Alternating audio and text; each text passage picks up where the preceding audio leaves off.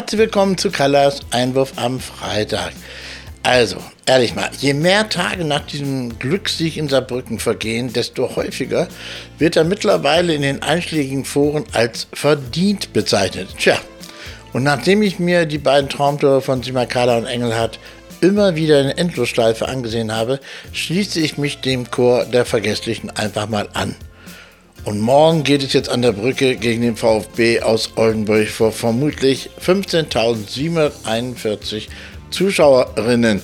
Es gibt noch etwa zwei Dutzend Karten für die Auswärtsfans und drei Dutzend für die Westkurve. Es wird also so oder so ausverkauft.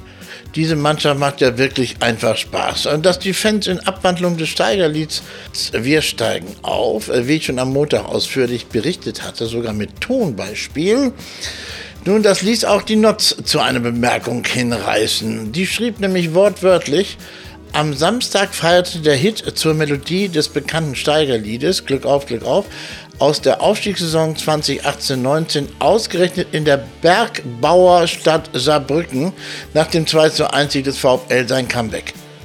Bergbauerstadt, also liebe Notzler und Innen.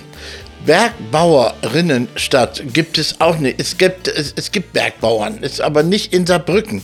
Und es stand sowohl online als auch in der Printausgabe. Und deren Dörenberg heißt übrigens Schwarzenberg. Okay, der ist mit seinen 377 Metern immerhin 4580 Zentimeter höher als die Steiger Nordwand in den Öseder Alpen. Doch sobald man ihn erklommen hat, stößt man dort auf den gleichnamigen Turm mit integrierter Fernmeldeanlage und Aussichtsplattform.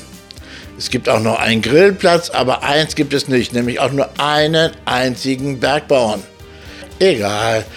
In Zeiten künstlicher Intelligenz werden wir uns wohl an solche logischen Schüsse gewöhnen müssen. Hin und wieder ist auch ein logischer Schiss, wenn man Trainer entlässt, zum Beispiel Joe Enners bei Zwickau. Und nach der Trennung von Dario Fossi ist die Trainersuche beim VfB Oldenburg in vollem Gange.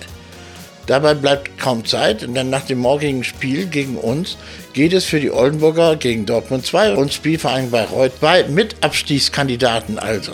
Übernommen hat erstmal Co-Trainer und nun Interimstrainer natürlich Frank Löning, der aber keine Fußballlehrerlizenz hat. Und unser aller Freund Joe Ennerts wird immer wieder genannt, da steht er offiziell noch bis zu Saisonende in Zwickau unter Vertrag, sodass da erstmal eine Einigung erzielt werden müsste.